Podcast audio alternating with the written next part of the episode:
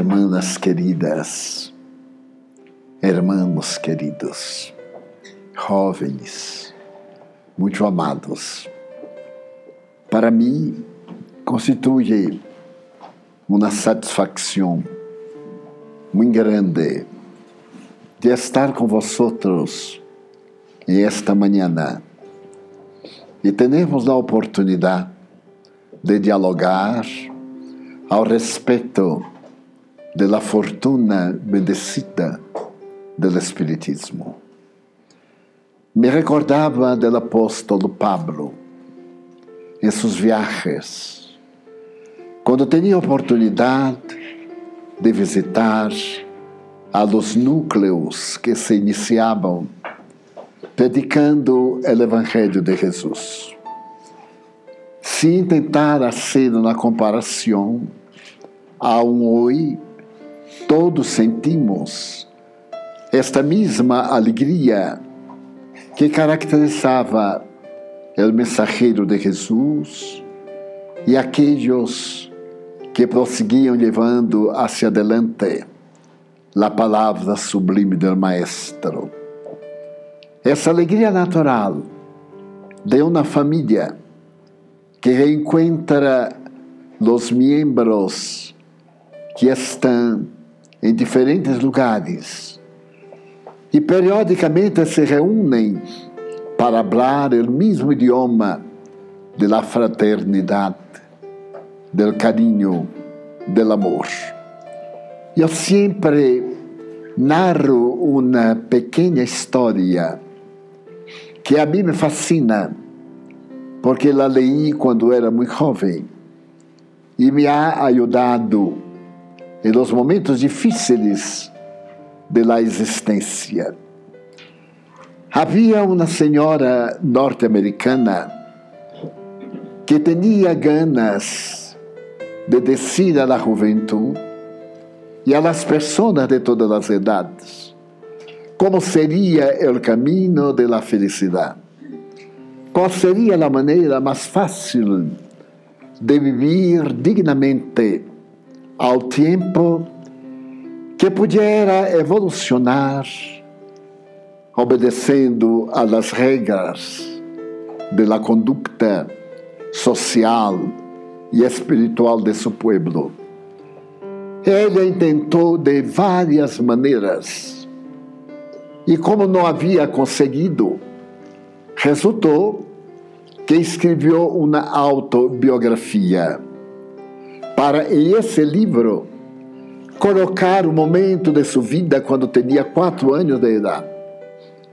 Em um instante em que estava em sua casa na cidade de Los Angeles, Califórnia, cujas mansões são muito cercadas de jardines, são casas muito amplias. E estava ela em la ventana mirando ao jardim onde se encontravam seus dois irmãos, que choravam, porque eles havia muerto uma perrita que ela detestava. Sin embargo, por solidariedade, estava sentindo dolor dos irmãos. E em esse momento que chorava, el abuelito se acercou de ella e lhe perguntou por que chorava. Ela contestou que era solidária ao dolor de seus irmãos. Ela não lhe gostava do animalito, pero como eles, os irmãos, amavam a la perrita, ela estava sentindo a falta que eles iam experimentar. El abuelito sonrió, la seguró por la mano y la llevó a la otra ventana, al otro lado, y saltó con ella y corrió hacia un rosal. Ali havia uma planta muito linda. E havia botões que estavam por abrir-se em aquela primavera. La niñita, quando nos viu, se pôs muito alegre e perguntou como era possível que de aquelas cositas, aqueles caçudos, salieram ou saliam as rosas, com perfume, com color. El abuelito sorriu e disse: Es a bendição do tempo. O tempo é o fator essencial em nossa vida. Tu viste? O tempo consumiu a perrita e um dia consumirá a nós também. Tu te recuerdas de quando plantamos este palo de rosas? E ele disse: Sim, me recuerdo. Era uma plantita. E tu dijiste: De aí irão sair as flores, de la tierra. E eu mirei e não entendi. Nunca me interessa saber por que, que o lodo da terra se convierte em flor, em perfume, em fruto, se viene da terra sucia. Como é possível? O abuelito disse: é o tempo. O tempo é um ser que todo transforma, que todo arregla porque o tempo tem uma finalidade. E esta finalidade te alcançará porque eres uma niña hoje.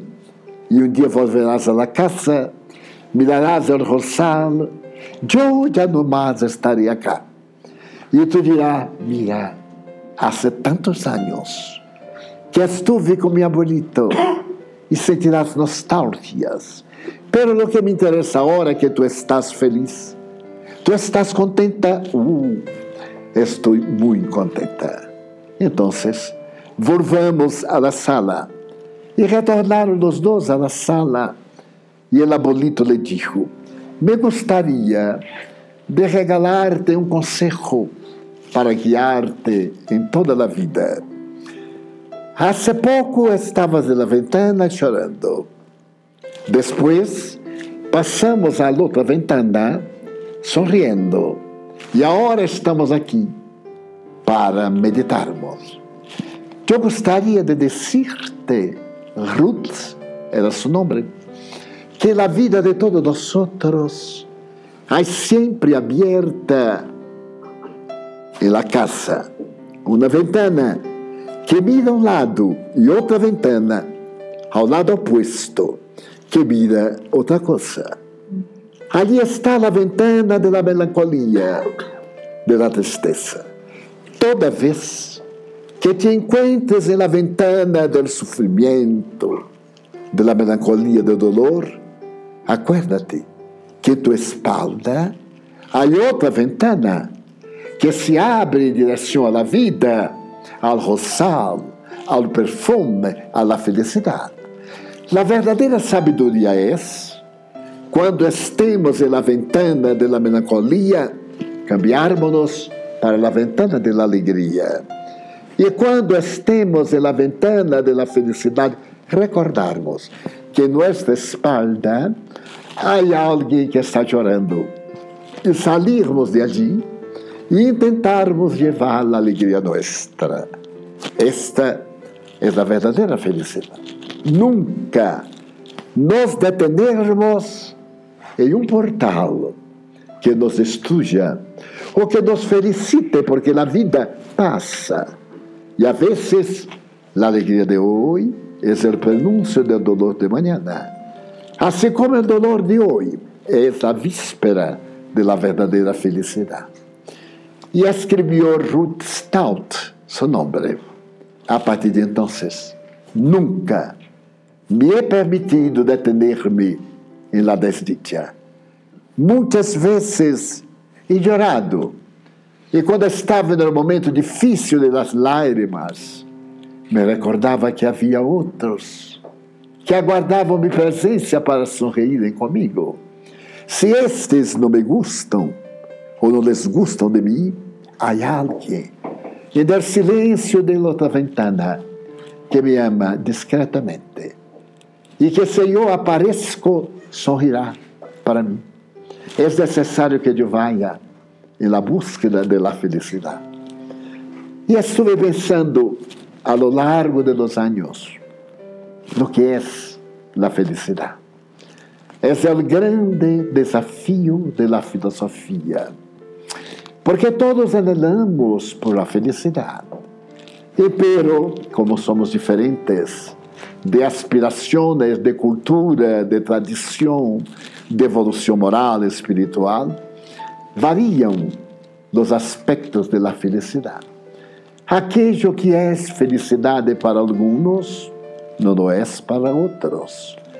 Aquilo que constitui prazer a mim, por certo, não agradará a outras pessoas. Aprendo na lição. Tenho que respeitar o direito de todos, para que todos respeitem o direito meu. E então, um dia, eu li um filósofo inglês, que foi um escritor extraordinário. Entre as obras fantásticas deste homem, há uma que praticamente todo mundo conhece, porque é resultado de um livro que se transformou uma película cinematográfica e também uma peça de teatro. Se chama O Médico e o Monstro, Mr. Hyde e Dr. Jekyll. Um médico que tinha duas personalidades. Em um momento, era um médico extraordinário e subitamente cambiava e era um monstro destruidor, demonstrando as duas facetas da personalidade el bien e mal. Aquello que Allan Kardec pergunta que é bien. E os espíritos contestam todo aquilo que se relaciona com as leis de Deus. E mal é o revés. Muito fácil. É dizer, que o próprio mal é um caminho para o bem, porque nadie permanece indefinidamente no mal, porque há uma atração, como do sol, um heliotropismo e não nos quedamos na oscuridade para sempre. E então este homem tem um pensamento que me ha sustentado nas horas difíceis. Disse que toda vez que uma porta se cierra, que não nos quedemos lamentando a porta cerrada, porque em nossa espalda há 99 puertas abertas. Toda vez que se cierre uma porta, deixemos-la e reiniciemos a vida buscando outras 99 que estão abertas. E este seria o melhor caminho para a felicidade.